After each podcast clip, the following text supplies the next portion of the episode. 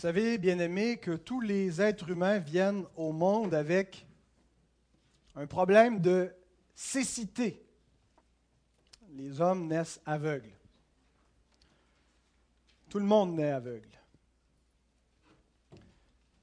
Bien sûr, au sens euh, spirituel, un aveuglement dans l'intelligence, un aveuglement aux choses qui concernent le royaume de Dieu, qui concernent Dieu lui-même. Et à moins de recouvrer la vue, l'homme ne peut pas voir. Jésus dit ceci dans Jean 3, verset 3. En vérité, en vérité, je te le dis, si un homme ne naît de nouveau, il ne peut voir le royaume de Dieu. C'est premièrement en naissant de nouveau que nous voyons le royaume de Dieu par la foi, par la nouvelle naissance. Autrement, on est aveugle à cette réalité spirituelle. On ne la perçoit pas. On va chanter immédiatement après ce message euh, un hymne bien connu qui a traversé des siècles, qui a été écrit par John Newton. Amazing Grace, grâce infinie. John Newton était, avant d'être un chrétien, un esclavagiste. Il faisait le commerce des esclaves. Euh, en Grande-Bretagne, il était donc capitaine d'un négrier, un navire qui allait chercher des, des, Noirs en Afrique, qui en ramenait, qu'on kidnappait littéralement, on volait ces gens et, on en faisait donc le commerce. Euh, et euh, plus tard, donc, il s'est converti, il est devenu pasteur, prédicateur euh, et un, militant pour la cause de l'abolitionnisme. Hein. il, militait pour euh, abolir donc l'esclavage. Et il a composé donc cet hymne dans lequel il y a une strophe qui dit J'étais aveugle, maintenant je vois. Et ironiquement, John Newton a fini sa vie aveugle, physiquement aveugle, mais voyant spirituellement. J'étais aveugle, je ne voyais pas la, la méchanceté de ma vie, de mon commerce, de mes voies. Mais Dieu m'a ouvert les yeux. Il a fait cette expérience de naître de nouveau et de réaliser donc qui il est, qui est Dieu, de voir le royaume de Dieu. Et sans la nouvelle naissance, l'homme donc ne peut pas voir ces choses-là, il est aveugle. Ce matin, donc, nous allons voir des aveugles voyants et des voyants aveugles dans notre, notre passage euh, où nous terminons cette dernière triade de, miracles euh, dans Matthieu 9, 27 à 34. Je vous invite à vous lever pour la lecture de la parole de notre Dieu. Matthieu 9, 27 à 34. Étant parti de là, Jésus fut suivi par deux aveugles qui criaient Aie pitié de nous, fils de David. Lorsqu'il fut arrivé à la maison, les aveugles s'approchèrent de lui, et Jésus leur dit, Croyez-vous que je puisse faire cela Oui, Seigneur, lui répondirent-ils. Alors il leur toucha les yeux en disant, Qu'il vous soit fait selon votre foi. Et leurs yeux s'ouvrirent. Jésus leur fit cette recommandation sévère. Prenez garde le texte dit littéralement Voyez que personne ne le sache. Mais dès qu'ils furent sortis, ils répandirent sa renommée dans tout le pays. Comme ils s'en allaient, voici on amena à Jésus un démoniaque muet. Le démon ayant été chassé, le muet parla, et la foule étonnée disait Jamais pareille chose ne s'est vue en Israël. Mais les pharisiens dirent C'est par le prince des démons qu'il chasse les démons. Prions. Seigneur, merci pour ta parole. Merci parce que par elle, tu nous as ouvert les yeux. Et nous te prions encore ce matin d'ouvrir les yeux de notre entendement pour que nous voyions la gloire de notre roi Jésus qui est révélé, que nous puissions croire en lui, avoir une foi affermie par la puissance de ton esprit et l'efficacité de ta parole, Seigneur. Amen.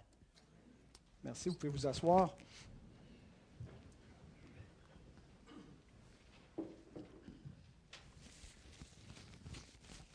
Alors, on est toujours dans la, région de Capernaum. Il y a d'autres passages où on voit deux aveugles aussi.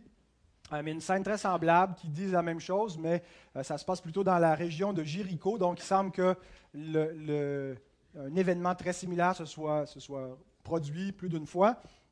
La même chose pour euh, le, muet, qu'on va revoir un peu plus loin. Le, même incident se reproduire dans Matthieu 12. Et donc, une série de miracles successifs depuis la, fin du Sermon sur la montagne. Jésus a accompli beaucoup d'œuvres, montre, révèle sa puissance, son, autorité en, action. Et euh, donc, ça vient clore après donc, ces, trois triades. Chaque triade était séparée par euh, une invitation à, s'engager à suivre Christ, à le reconnaître comme Messie, à croire en lui, à embarquer dans la barque avec lui, à, faire route avec lui. Et donc, euh, avant de passer à une prochaine section et de, voir ce qui nous attend dans les prochains chapitres. Donc, on fera le, point la semaine prochaine avec la, prochaine invitation encore à suivre Jésus comme disciple. Mais donc, euh, pour clore euh, cette, portion de l'évangile de Matthieu où le Messie révèle sa puissance par des miracles, euh, on voit deux aveugles qui suivent Jésus. Il y a quelque chose pratiquement de comique dans la scène, des aveugles qui le suivent. comment est-ce qu'ils le suivaient? Est-ce que des gens les conduisaient? Le texte ne nous le dit pas. Euh, mais en tout cas, il suivait Jésus et, il l'appelait et Jésus continuait de marcher, il continuait de le suivre et de l'appeler. Donc, si Jésus avait voulu les semer, ça n'aurait pas été trop dur, semer des aveugles, mais ce n'était pas son intention. Euh, mais par contre, il les, laisse l'appeler. Euh, ces aveugles marchent par la foi. On est appelé à faire de même, n'est-ce pas? L'Écriture nous dit, nous marchons par la foi et non par la vue. 2 Corinthiens 5, 7. Dans, leur cas, c'était littéral. Euh, ils, voient, ils perçoivent par la foi qui est Jésus de Nazareth. Ils ne voient pas qu'un simple homme. En fait, ils n'ont pas vu grand-chose, ils n'ont pas vu ces miracles, ils n'ont pas pu les, constater euh, de leurs yeux, ils sont aveugles. Mais ils ont certainement entendu le témoignage, les récits, de, ce que Jésus faisait. Et ils ont cru. On est, très semblable à eux parce que, bon, nous, sans être des aveugles, nous n'avons pas vu non plus les miracles de Jésus. Ce que nous avons, ce sont les récits des témoins de ceux qui les ont vus, qui nous les ont rapportés. Et comme ces aveugles, nous sommes appelés à croire sans voir et à le suivre. Alors, ils ont cru, ils l'ont suivi, ils ont invoquer son nom. Quiconque invoquera le nom du Seigneur sera sauvé. Ils l'ont invoqué. Et ils le suivent en le priant, en l'appelant, en criant après lui, en disant Aie pitié de nous, fils de David. eux ne voient pas, mais ils cherchent à être vus de lui et ils l'interpellent de cette façon-là.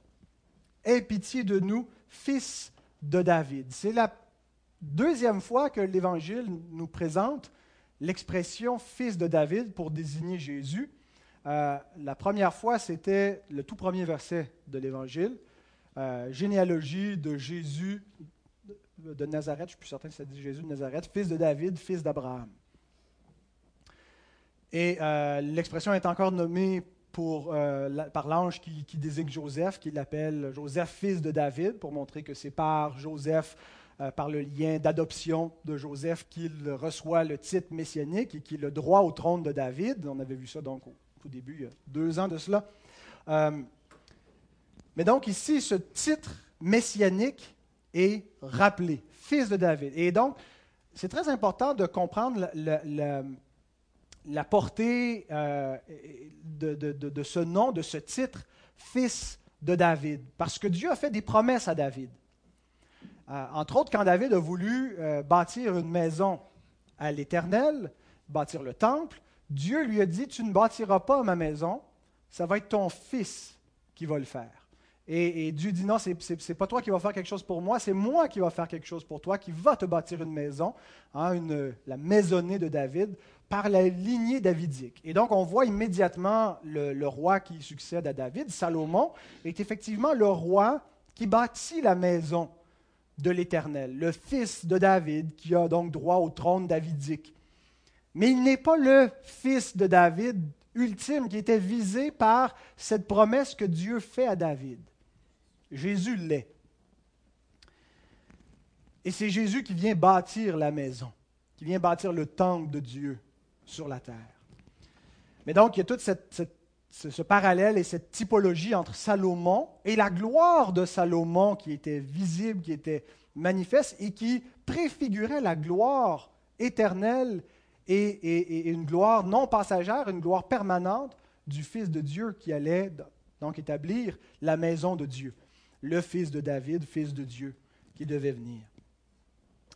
Et ces aveugles-là voient la royauté de Jésus de Nazareth. Elle n'est pas visible à l'œil.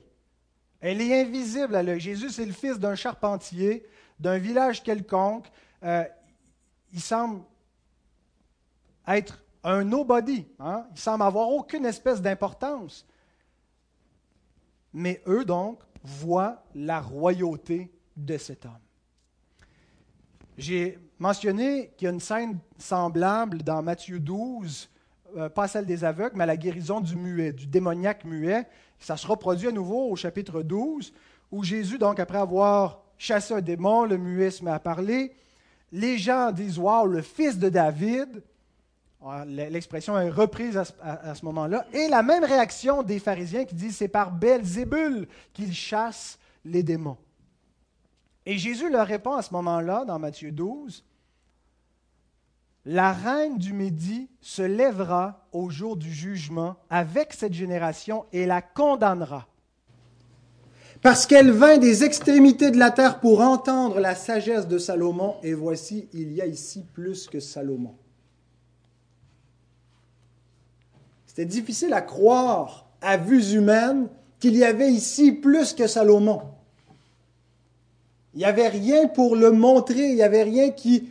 Salomon, c'était le, parangon de la gloire, c'était le nec plus ultra. Hein, c'était vraiment la période glorieuse au sens littéral, c'était, il avait rendu l'or tellement commun à Jérusalem et toutes les nations influaient. Il était le roi puissant de son temps. Les gens venaient de partout pour voir sa sagesse, pour voir la, gloire que Dieu lui avait accordée, la, somptuosité de son palais, de la maison de l'Éternel, la puissance de Salomon.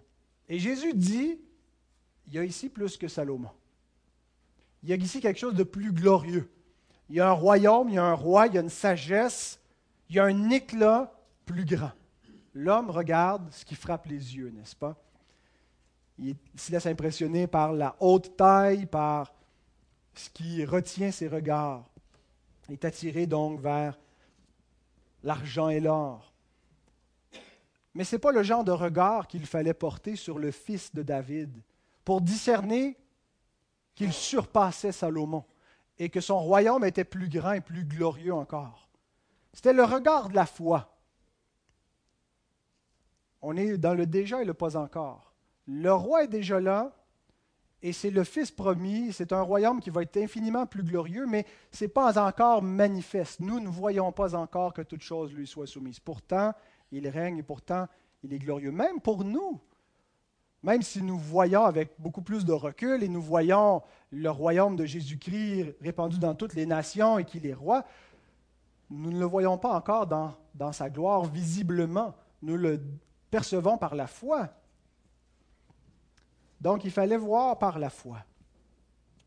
Maintenant, pourquoi ces aveugles associent-ils un titre messianique à leur prière de guérison est-ce qu'il y avait quelque chose qui leur laissait croire que le fils de David, que le, roi, devait les guérir?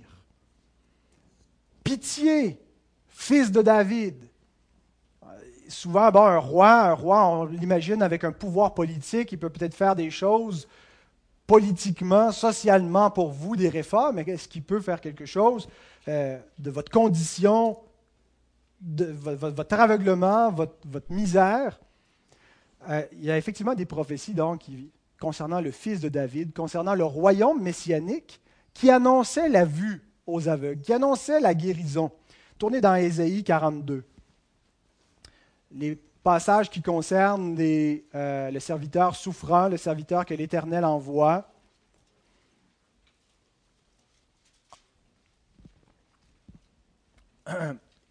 établir son royaume. Et En même temps que ce serviteur va souffrir, en même temps, il amène la gloire. Il y a comme un, paradoxe, il y a une tension entre la souffrance qui va être la sienne et en même temps l'œuvre glorieuse qu'il va accomplir. Il dit donc au tout début du chapitre 42 d'Ésaïe, Voici mon serviteur que je soutiendrai, mon élu, en qui mon âme prend plaisir. Ça nous rappelle les paroles que l'Éternel prononce au baptême de Jésus. En toi j'ai mis toute mon affection, mon âme prend plaisir en lui. J'ai mis mon esprit sur lui, l'esprit qui est descendu sur lui comme une colombe. Il annoncera la justice aux nations. Il ne criera point, il n'élèvera point la voix et ne le fera point entendre dans les rues. Il ne brisera point le roseau cassé, et il n'éteindra point la mèche qui brûle encore. Il annoncera la justice selon la vérité. Il ne se découragera point, ne se relâchera point jusqu'à ce qu'il ait établi la justice sur la terre, et que les îles espèrent en sa loi. Ainsi parle Dieu, l'Éternel, qui a créé les cieux, qui les a déployés, qui a étendu la terre et ses productions, qui a donné la respiration à ceux qui la peuplent et le souffle à ceux qui y marchent. Moi, l'Éternel, je t'ai appelé pour le salut. Il parle à son Messie, à son oint, à, son serviteur, du verset 1. Je t'ai appelé pour le salut et je te prendrai par la main, je te garderai, je t'établirai pour traiter alliance avec le peuple, pour être la lumière des nations, pour ouvrir les yeux des aveugles, pour faire sortir de prison le captif et de leur cachot ceux qui habitent dans les ténèbres. Quelques chapitres plus tôt, toujours concernant le règne messianique, il avait dit au chapitre 35, versets 5 et 6, Alors s'ouvriront les yeux des aveugles, s'ouvriront les oreilles des sourds. On a dans cette péricope deux aveugles et un sourd. Alors le boiteux sautera comme un cerf. Quelques Verset précédent, il a restauré un paralytique. C'est plus qu'un boiteux. Et la langue du muet éclatera de joie. Car des eaux jailliront dans le désert et des ruisseaux dans la solitude. Voilà donc ce que voient ces aveugles. Voilà ce qu'ils espèrent, voilà ce qu'ils croient, voilà ce qu'ils attendent du fils de David.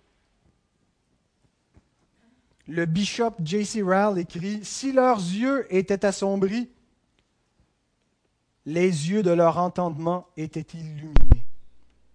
Ils voyaient la vérité que les scribes et les pharisiens ne pouvaient voir. Ils voyaient que Jésus de Nazareth était le Messie.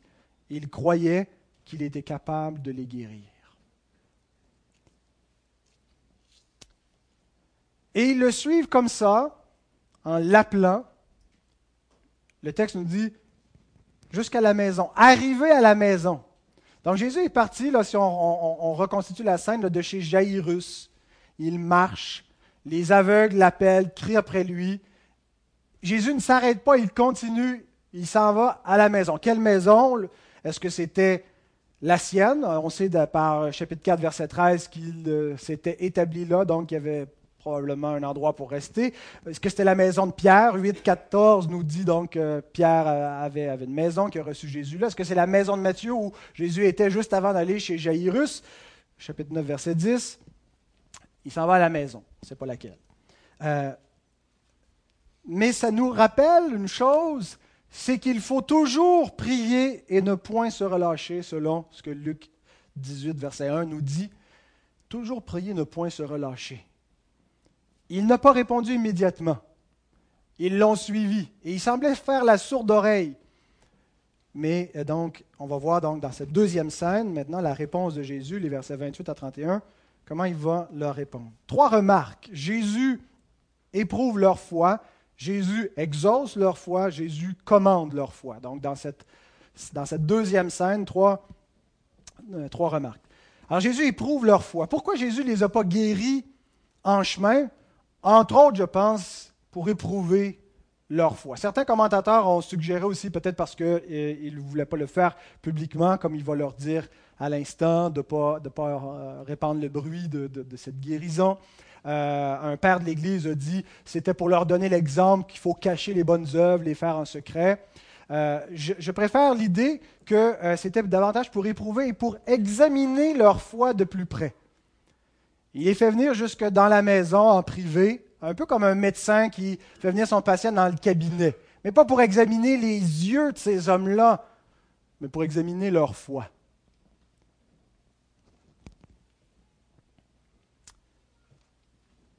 Croyez-vous que je puisse faire cela? Ah, Il éprouve leur foi. Il a déjà éprouvé leur foi en les faisant patienter, en les forçant à le suivre. Et là, il les questionne. Il les met à l'épreuve. Vous croyez vraiment que je peux faire cela? Charles Siméon, un autre commentateur du 18e, euh, 19e siècle, écrit Notre Seigneur recherche la foi plus que toute autre grâce. C'est ce qu'il veut voir en premier, c'est ce qu'il recherche chez ceux qui, disent le chercher. Il recherche leur foi. Il ferme les yeux sur plusieurs défauts lorsqu'elle est exercée et il néglige tout ce qui peut avoir une belle apparence si elle est absente. Il lui accorde invariablement le plus haut éloge et en fait non seulement une condition, mais la mesure même de ses faveurs. Croyez-vous que je puisse faire cela? Tout est à propos de la foi dans ce récit. la clé, dans le fond, de, ces deux miracles, de ce que Jésus accorde à l'aveugle, euh, aux, aveugles, aux muets, et, la réaction des pharisiens, des pharisiens, tout concerne la présence ou l'absence de foi. Ceux qui ont la foi voient, ceux qui n'ont pas la foi sont aveugles. Alors Jésus, après avoir éprouvé leur foi, maintenant, il exauce leur foi. Eux répondent, oui Seigneur, nous croyons que tu peux faire ça. Je mets l'emphase sur le Seigneur, hein, parce qu'ils affirment non seulement qu'il est un sauveur, mais, mais qu'il est le Seigneur. On y revient dans un instant. Oui, Seigneur, lui répondirent-ils, qu'il vous soit fait selon votre foi. Et c'est vrai non seulement de ces aveugles, mais ça va être vrai de tous les hommes. Chacun va recevoir selon sa foi. Ceux qui auront cru qui auront placé leur foi en Christ obtiendront ce que Christ donne à ceux qui croient en lui, la vie éternelle. Ceux qui n'auront pas eu la foi en lui, mais la foi en eux-mêmes ou dans la science, dans l'homme, obtiendront ce que vaut leur foi, une ruine. Rien d'autre peut les sauver, peut sauver l'homme. Il n'y a pas de salut en aucun autre. Charles Siméon encore écrit et que feriez-vous s'il vous disait qu'il vous soit fait selon votre foi? Hélas, trop d'hommes n'ont pas besoin de recevoir une plus grande malédiction que celle-ci. Trop d'hommes n'ont pas besoin, même pas besoin de se faire dire maudit sois-tu, qu'il te soit fait selon ta foi, pour beaucoup d'hommes, est une malédiction. Parce qu'ils sont incrédules, parce qu'ils ne croient point. Mais eux ont cru. Et nous, qui sommes réunis ici au nom du Seigneur, c'est parce que nous avons cru que nous sommes ici. Et parce que nous avons cru, nous avons vu. Il des gens qui demandent de comprendre pour croire, des preuves. On veut mettre la vue avant la foi. L'Écriture le place dans l'ordre inverse. C'est par la foi que nous comprenons. C'est par la foi que nous voyons. Ces hommes ont cru et ils ont vu. C'est par ta lumière que nous voyons la lumière, nous dit le psaume 36, verset 9. Et appliqué à Christ, il y a quelque chose de glorieux, parce qu'il est la lumière du monde. Jean 8, 12. Je suis la lumière du monde. Celui qui me suit ne marchera pas dans les ténèbres, mais il aura la lumière de la vie. Par la lumière, nous voyons la lumière. Par la lumière, nous voyons toutes choses. Ce n'est pas seulement que nous comprenons la vérité, mais c'est par la vérité que nous comprenons tout le reste. La première chose qu'ils ont vue en ouvrant les yeux, c'est la lumière du monde. Ils ont vu le Seigneur. Bien-aimés, avez-vous fait cette expérience? Pour eux, c'était peut-être beaucoup plus tangible, beaucoup plus concret. Hein, ils sont aveugles. Mais tout ça nous est donné ici comme une parabole de notre salut, de la conversion, d'une expérience que nous devons tous faire d'être passé de la cécité spirituelle à voir le royaume de Dieu. Certains d'entre vous n'ont pas l'assurance du salut, ne sont pas sûrs s'ils sont sauvés, ne ressentent pas qu'ils sont sauvés, n'ont pas la joie et donc doutent, ils ne sont pas sûrs s'ils l'ont vécu. Mais un des moyens pour s'examiner, c'est de se demander, est-ce que je vois? Est-ce que je vois que Christ est la lumière du monde? Est-ce que je me souviens d'un temps où je ne le connaissais pas, où je ne connaissais pas cette vérité-là? Je ne connaissais pas Christ. Et j'étais aveugle.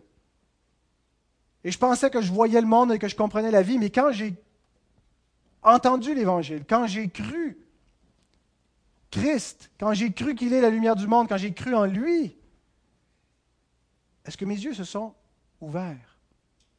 Est-ce que j'ai compris alors qui, est Dieu, qui je suis moi-même? Et ce n'est pas le, degré de l'intensité de cette expérience-là. Ça peut se faire petit à petit. Un éveil progressif. Certains, depuis l'enfance, ont été appelés à voir cela. Et donc, pour certains qui n'ont pas cette expérience drastique, souvent, il y a un doute. Est-ce que je l'ai vraiment vécu? Ce n'est pas ce que je l'ai vécu, c'est ce que je vois maintenant. Est-ce que je vois que Jésus est, est la lumière du monde et le sauveur? Est-ce que par lui, je suis capable de voir tout le reste? Est-ce que je suis capable de discerner entre la lumière et les ténèbres ou est-ce que je suis confondu dans l'égarement? Est-ce que mon entendement est toujours plongé dans les ténèbres? J'ignore qui est Dieu, j'ignore la différence entre le bien et le mal, j'ignore la voie à suivre? Ou est-ce que je vois? Donc Jésus éprouve leur foi, exauce leur foi et maintenant commande leur foi. Il leur fit cette recommandation sévère. L'expression, elle est très forte.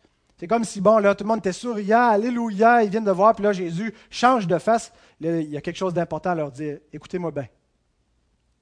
Voyez que personne ne le sache. Il y, a, un jeu de mots, voyez, hein, maintenant que vous voyez, voyez que personne ne le sache. Spurgeon dit, après leur avoir ouvert les yeux, il leur ferme la bouche. Et euh, le prochain qui va se faire euh, guérir, lui, va lui ouvrir la bouche. Pourquoi est-ce que Jésus, donc, euh, leur fait cette recommandation-là? Ma compréhension, c'est que Jésus se dirige vers la croix et non vers le trône il veut éviter le danger d'une popularité euh, mal éclairée, la foule qui s'excite, qui veut le couronner roi. Euh, il ne veut pas précipiter non plus la croix, parce que plus que les gens s'excitent, plus que ses adversaires sont hostiles à lui. Euh, à d'autres moments, on a vu donc au démoniaque qu'il l'a envoyé chez les siens et il leur a dit Va raconter tout ce que le Seigneur t'a fait. Euh, alors, ce n'est pas un commandement pour nous ici, puis ça m'a dit de me la fermer étanche, alors je ne parle pas, je ne témoigne pas de ce que le Seigneur a fait dans ma vie. Euh, c'est vraiment dans le contexte de pendant que Jésus était sur terre, euh, où il a, il donc, pour, parce qu'il se dirigeait vers la croix et qu'il ne voulait pas donc un, zèle messianique des, foules mal éclairées, donc les faisait se taire. Alors bien sûr, ils ont obéi, hein, ils ont écouté parce qu'il venait de dire Seigneur. Hein, quand il dit Seigneur, c'est qu'il croit euh, que non seulement il, est, le Sauveur, mais c'est lui qui a une autorité. Je dois me soumettre à lui. Mais dès qu'ils furent sortis, nous dit l'Écriture, ils répandirent sa renommée dans tout le pays. Jésus demande dans Luc 6, 46, Pourquoi m'appelez-vous Seigneur, Seigneur, et ne faites pas, ne faites-vous pas ce que je dis ah, Question à réflexion pour chacun de nous. Euh, deux commentateurs euh, contemporains, Davies et Allison, dit, ont écrit, euh, c'est un, commentaire euh, collectif, leur désobéissance, tout comme les échecs fréquents des douze, démontrent qu'être premier témoin ou encore le fait de faire une expérience surnaturelle garantit à peine la fidélité du disciple. Les miracles seuls n'éliminent ni la petite foi, ni l'absence de foi. Et ça, ça va devenir de, beaucoup plus évident avec le, prochain miracle. Versets 32 à 34, donc notre dernière scène, j'ai intitulé mon point Des réactions révélatrices. Après que Jésus ouvre les yeux et se révèle et révèle donc le monde pour les, les aveugles en leur ouvrant les yeux, on voit que ses propres miracles sont révélateurs. Relisons les versets 32 à 34. Comme comme ils s'en allaient, les aveugles s'en allaient, voici, on amena à Jésus un démoniaque muet. Le démon ayant été chassé, le muet parla, et la foule étonnée disait, Jamais pareille chose ne s'est vue en Israël. Mais les pharisiens dirent, C'est par le prince des démons qu'il chasse les démons. Alors c'est le, troisième, j'ai traité tous les miracles, un, message par miracle, maintenant j'en ai mis euh, deux dans le, même message. Donc c'est le, dernier de la, troisième triade de miracles et qui est très bref. Euh, Matthieu ne donne pas beaucoup de détails. Euh, et, il ne nous dit même pas que Jésus a chassé le démon, mais c'est sous-entendu. Il nous dit le muet parla. Il y a une contradiction qui est voulue. Le texte original ne dit pas l'homme se mit à parler, mais le muet, donc celui qui n'a pas la capacité de parler, parla. Pour mettre en évidence l'aspect prodigieux du miracle. Hein, la première scène nous montre des aveugles qui voient. La deuxième scène ici nous montre un muet qui parle et la toute dernière scène nous montre des incrédules qui sont sourds, muets et aveugles. En fait, ils ne sont pas tout à fait muets parce qu'ils parlent, mais ils proclament leur folie. Et Matthieu nous montre que le peuple commence à être divisé. Et ça va être quelque chose qui va s'accentuer euh, à mesure qu'on va progresser dans l'évangile de Matthieu. Euh, en particulier quand on va se mettre en route pour partir de la Galilée vers la Judée et, tout l'épisode donc en Judée à Jérusalem où le peuple est divisé. Et en particulier donc les chefs, euh, les chefs religieux, les chefs de la nation rejettent le Messie, rejettent le fils de David, le roi. Et donc tout de suite, on a ce, contraste euh, qui commence à prendre forme entre ceux qui reçoivent Christ et ceux qui le rejettent. Et les miracles de Jésus sont révélateurs à cette fin. Ils, sont révélateurs, les miracles, d'un côté parce qu'ils révèlent qui est Jésus. Les miracles nous révèlent qu'il est la résurrection et la vie, qu'il est la lumière du monde, euh, qu'il est le Messie. Mais les miracles aussi nous révèlent qui nous sommes, nous révèlent qui sont les hommes, comment ils répondent à ces miracles-là Comment il, se situe par rapport à celui qui est le Messie, par rapport à celui qui est le prince de la vie Alors, les miracles révèlent qui est Jésus et qui nous sommes par rapport à lui. Et il y a deux réactions que Matthieu nous présente. L'émerveillement des croyants, l'endurcissement des incrédules. Et il n'y a pas de neutralité. Il n'y a pas d'entre-deux. Il n'y a pas de pas d'opinion, je suis neutre par rapport à Christ. Jésus est la pierre de touche. Il n'y a personne qui peut ne pas se situer par rapport à lui. Même celui qui ne veut pas prendre position prend position. Il est la pierre de touche qui révèle est-ce qu'on est du côté de ceux qui s'émerveillent et qui ont foi en lui ou de ceux qui s'endurcissent par rapport à lui? Souvenez-vous de ce que Siméon a dit dans les récits de la Nativité qu'on retrouve dans Luc lorsqu'il parle aux parents et en particulier à la mère de Jésus, il lui dit, Voici cet enfant est destiné à amener la chute et le relèvement de plusieurs en Israël et à devenir un signe qui provoquera la contradiction.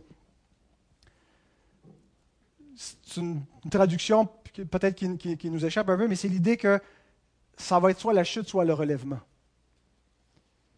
Il va y avoir deux positions antagonistes qui se prennent par rapport à lui. Et Jésus lui-même dit, dans la même scène dans laquelle j'ai référé plusieurs fois, de Matthieu 12, où Jésus guérit à nouveau un muet, que les gens disent, wow, le fils de David. Les autres disent, non, ce n'est pas le fils de David, c'est par le prince des démons qu'il fait ces œuvres-là. Jésus déclare, Matthieu 12, 30, Celui qui n'est pas avec moi est contre moi, et celui qui n'assemble pas avec moi disperse. Donc, ce n'est pas seulement celui qui prend position et dit je suis contre, et celui qui dit je suis pour, celui qui dit je veux pas d'opinion. Jésus dit il se met contre. Il disperse, il n'assemble pas. Il n'y a pas de neutralité par rapport à Christ. Et donc, ici, le, texte vient en quelque sorte révéler, vient rétrécir et nous montre deux réactions, deux alternatives. Est-ce qu'on est donc du côté de ceux qui s'émerveillent ou qui s'endurcissent? Terminons avec, en examinant brièvement ces deux réactions. Les croyants s'émerveillent, premièrement. La foule étonnée disait jamais pareille chose ne s'est vue en Israël. Bien sûr, la foule n'est pas nécessairement composée que de croyants, mais euh, ici, elle est mise en contraste avec euh, les pharisiens euh, pour montrer donc que des gens accueillent et s'émerveillent. Et certainement, donc, parmi cette foule, il y a des gens qui sont des croyants, il y a des disciples. maintenant, est-ce que leur réaction vient sur la, base du dernier miracle de Jésus, vient d'ouvrir la bouche à, quelqu'un qui était sourd et muet, euh, ou est-ce que ça réfère à la série de miracles qu'on a vus, euh, donc qui est comme récapitulé, ou peut-être la, dernière triade où tout semble s'être passé dans un court laps de temps, hein, le, paralytique, puis ensuite euh, bon, il entre chez Matthieu, et puis là, il se fait appeler de là, il s'en va chez Jairus, guérit une femme en chemin, ressuscite une jeune fille, euh, rouvre les yeux des aveugles euh, et, rouvre la, bouche donc d'un muet. il semble donc que c'est probablement de, pour clore cette, portion-là de l'évangile de Matthieu que cette réaction nous est donnée. Souvenez-vous comment le sermon sur la montagne termine. Le sermon sur la montagne, après donc que Jésus a enseigné, on a la foule qui était frappée de sa doctrine parce qu'il enseignait, comme ayant autorité, non pas comme leurs scribes et leurs pharisiens. Et là, après donc s'être révélé en parole, maintenant il se révèle en action, il montre sa puissance par des miracles. Et donc après avoir fait tous ces miracles, toute cette série, on a encore une fois la foule qui s'émerveille, qui n'a jamais vu une telle chose. Et donc je pense que c'est encore un, marqueur de, de section qui, est donnée pour montrer, bon, ben ça c'est la réaction qui, est incitée à avoir et qui marque donc la fin d'un passage dans l'évangile de Matthieu. On se dirige vers autre chose maintenant. Euh, Knox Chamberlain, un, théologien euh, décédé récemment, écrit L'effet cumulatif des miracles de Jésus, tout comme l'effet de ses enseignements, est très frappant. Ces œuvres sont en effet sans précédent en Israël. Elles démontrent que le royaume de Dieu se lève et que le Messie de Dieu est arrivé.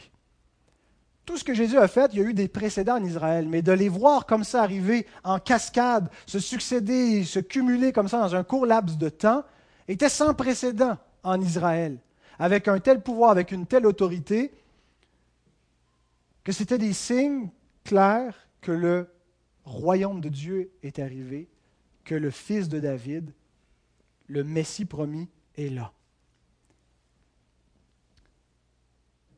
Devant ces récits historiques que nous avons lus, ce pas des récits poétiques, ce sont des récits de témoins, de gens qui ont assisté, comme un, un rapport qui nous serait fait d'un événement dans le journal, des gens ont assisté.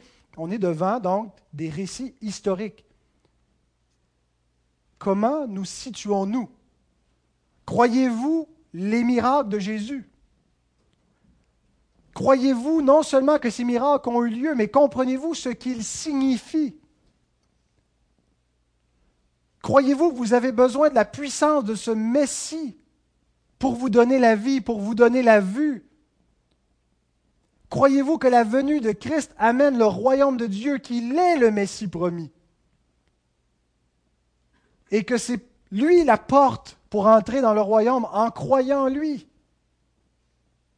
C'est lui qui apporte le royaume éternel qui vient pour restaurer toutes choses. Et les miracles sont un signe de la restauration, que le paradis va être restauré, qu'on ne sera plus dans un monde déchu où il y a la mort, où il y a la maladie, où il y a des infirmités, où il y a la tristesse, mais il vient apporter la joie comme époux, il vient apporter la vie, la vie éternelle. Le croyez-vous? C'est le but des miracles, de nous montrer qui il est et de nous, faire nous situer. Est-ce que nous croyons en lui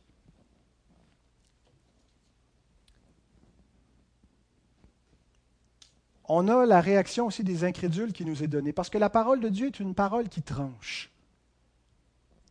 Elle apporte la bonne nouvelle, mais elle déclare aussi des malédictions et la mauvaise nouvelle. C'est une parole de jugement, une épée à deux tranchants Hein, le tranchant de la bénédiction et le tranchant de la malédiction. C'est une parole d'alliance qui fait ce double effet. Hein, la même arche qui a l'eau du déluge qui a porté l'arche de la rédemption a noyé les incrédules, les moqueurs. L'eau par laquelle le, peuple sorti d'Égypte a passé au travers à sec au travers de la mer Rouge, s'est refermée sur les Égyptiens qui en ont fait la tentative. À la fois dans un acte de rédemption, il y a un acte de condamnation. Il y a ce double effet. Et donc le miracle qui suscite la foi dans les élus du Seigneur, dans ceux qui, qui croient, qui reçoivent la parole, provoque l'endurcissement chez ceux qui s'opposent à lui. Mais les pharisiens dirent, c'est par le prince des démons qu'il chasse les démons. Et le problème avec eux, c'est pas seulement qu'ils ne sont pas des croyants, mais c'est qu'ils ne veulent pas croire. L'incrédulité implique la volonté. L'incrédulité, ce n'est pas simplement l'absence de foi. Je constate l'absence de foi. L'incrédulité, c'est un endurcissement du cœur dans lequel la volonté de l'homme est impliquée, un refus de croire. Chez eux, il est manifeste. Ils se donnent des raisons pour ne pas croire. Il y a des signes. Ils ne peuvent pas nier les signes. Il y a des miracles. Ils les voient, ils les constatent. Mais ils les expliquent autrement. Il y a une autre explication pour justifier comment cet homme-là peut faire ses prodiges? C'est par la puissance des démons qu'il chasse les démons. Et Jean Chrysostome, un père d'Église, commente sur la folie de cette explication-là, la folie de l'incrédulité, la folie de ceux qui refusent de croire. Il dit, Voici une accusation qui n'est pas petite contre les Juifs. Ces hommes, ayant perdu l'usage de la vue, les aveugles, crurent néanmoins, ayant seulement quelques moyens, alors que les pharisiens, qui avaient la vue, ne voulaient pas croire les miracles qui furent accomplis. Peut-il y avoir un discours plus insensé que le leur, affirmant que c'est par le prince des démons qu'il chassait les démons? Non seulement Christ a-t-il chassé les démons, mais guéri le lépreux, ressuscité un mort, pardonné les péchés, prêché le royaume de Dieu et conduit des hommes au Père. Tout cela, un démon ne peut ni ne veut le faire. Ils sont prêts à croire n'importe quelle sottise pour ne pas croire la vérité. Et je connais une foule d'hommes qui vont croire des imbécilités pour ne pas croire la vérité. Se donner des raisons pour ne pas croire. Les gens sautent à, tête première quand nous sort un manuscrit du troisième siècle, l'évangile de Marie-Madeleine. Ah ah! Ça, c'est le vrai christianisme. C'est ridicule. Mais ils n'ont jamais pris le temps d'examiner les évangiles historiques des témoins, des premiers témoins qui ont versé leur sang pour ces écrits-là, qui sont allés jusqu'au bout. Ça, c'est ridicule, ça, non, non, non. Ça, ça c'est, ça, c'est de la, c'est le concile de Nicée, c'est l'Église catholique romaine, c'est le contrôle, c'est du misogynisme, c'est n'importe quoi pour pas croire. Les pharisiens sont un portrait des inconvertis. Ils représentent l'incrédulité de l'homme à, son point, à son endurcissement le plus ultime, mais l'homme, à moins que ses yeux lui soient ouverts pour qu'il puisse voir le royaume des cieux, est inconverti et est incrédule. Et Paul nous décrit les hommes dans cette condition-là dans le, premier chapitre de Romains. Et il dit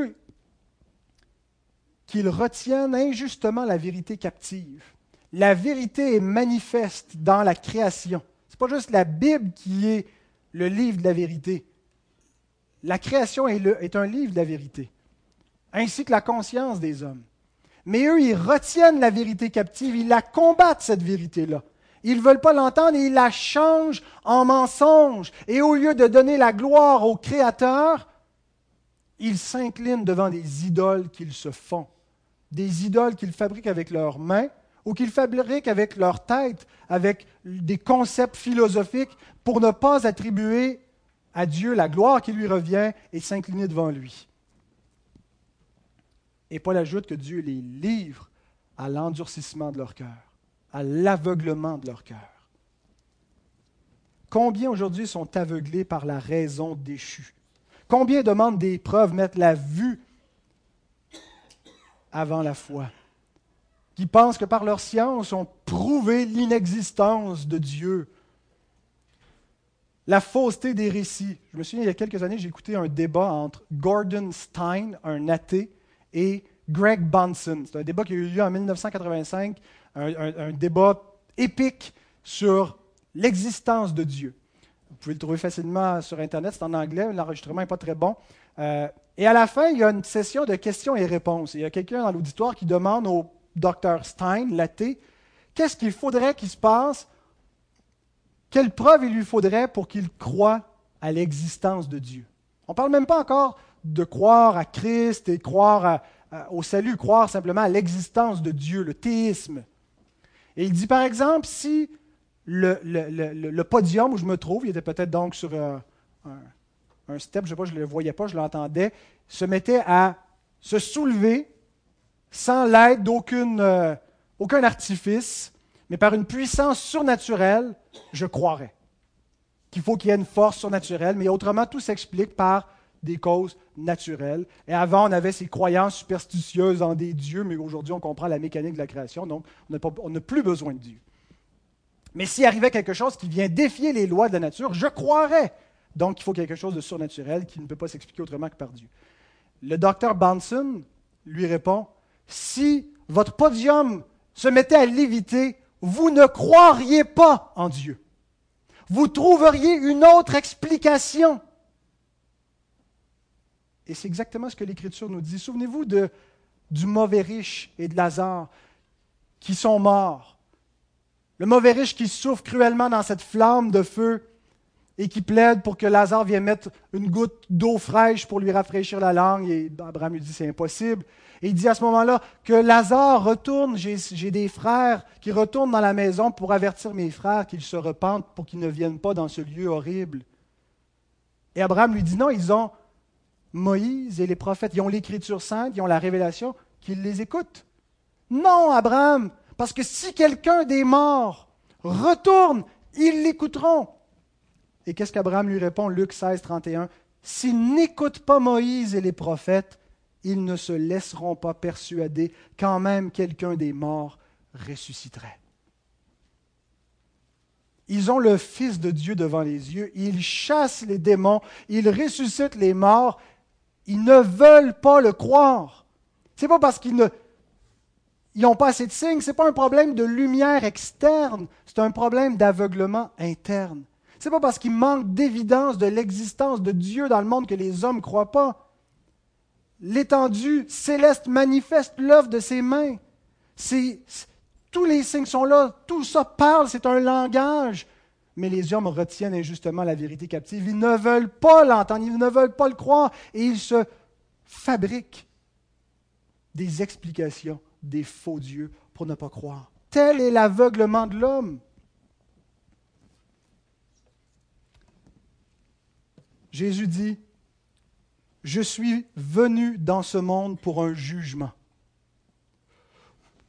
pour que ceux qui ne voient point voient, et que ceux qui voient deviennent aveugles. Et à ceux qui lui disaient qu'il avait un démon, parce que ce n'est pas la première fois que Jésus, ce pas la dernière fois que Jésus faisait dire ça, Jésus leur rétorque dans Jean 8, 47, Celui qui est né de Dieu écoute les paroles de Dieu. Vous n'écoutez pas parce que vous n'êtes pas de Dieu. Bien-aimé, c'est une parole à deux tranchants. Nous sommes soit du côté de ceux qui s'émerveillent et qui croient, qui croient les miracles et qui croient que Christ est véritablement celui que les miracles révèlent être et qui, en croyant, ont la vie en lui. Ou soit de ceux qui, sont, qui se disent neutres en partant de là jusqu'à ceux qui s'endurcissent et qui dit c'est par le prince des démons qu'ils font ça, ils sont tous du même côté. Sommes-nous un croyant ou un incrédule? Que le Seigneur bénisse sa parole.